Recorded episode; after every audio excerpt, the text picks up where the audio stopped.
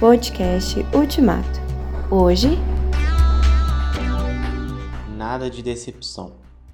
Nenhum dos que esperam em ti ficará decepcionado. Salmo 25, versículo 3. Em sua misericórdia, Deus nos deixa livres para falar qualquer coisa com Ele quando entramos no Santo dos Santos. A prova disso são os livros de Jó e os Salmos. Uma dessas súplicas muito francas aparece no Salmo 25 não me deixe decepcionado, pois eu me refugio em ti.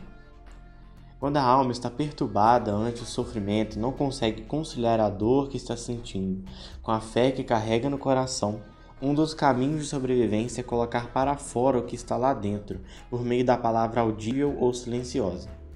É melhor falar do que ficar calado. É melhor jogar a tristeza fora do que arquivá-la.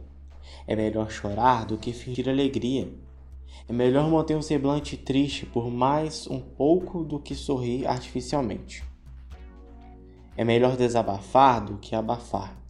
É melhor falar de mais do que de menos. É melhor orar, não me deixes decepcionado do que acusar, Deus não me valeu de nada. No fundo, o salmista sabia que Deus não o decepcionaria.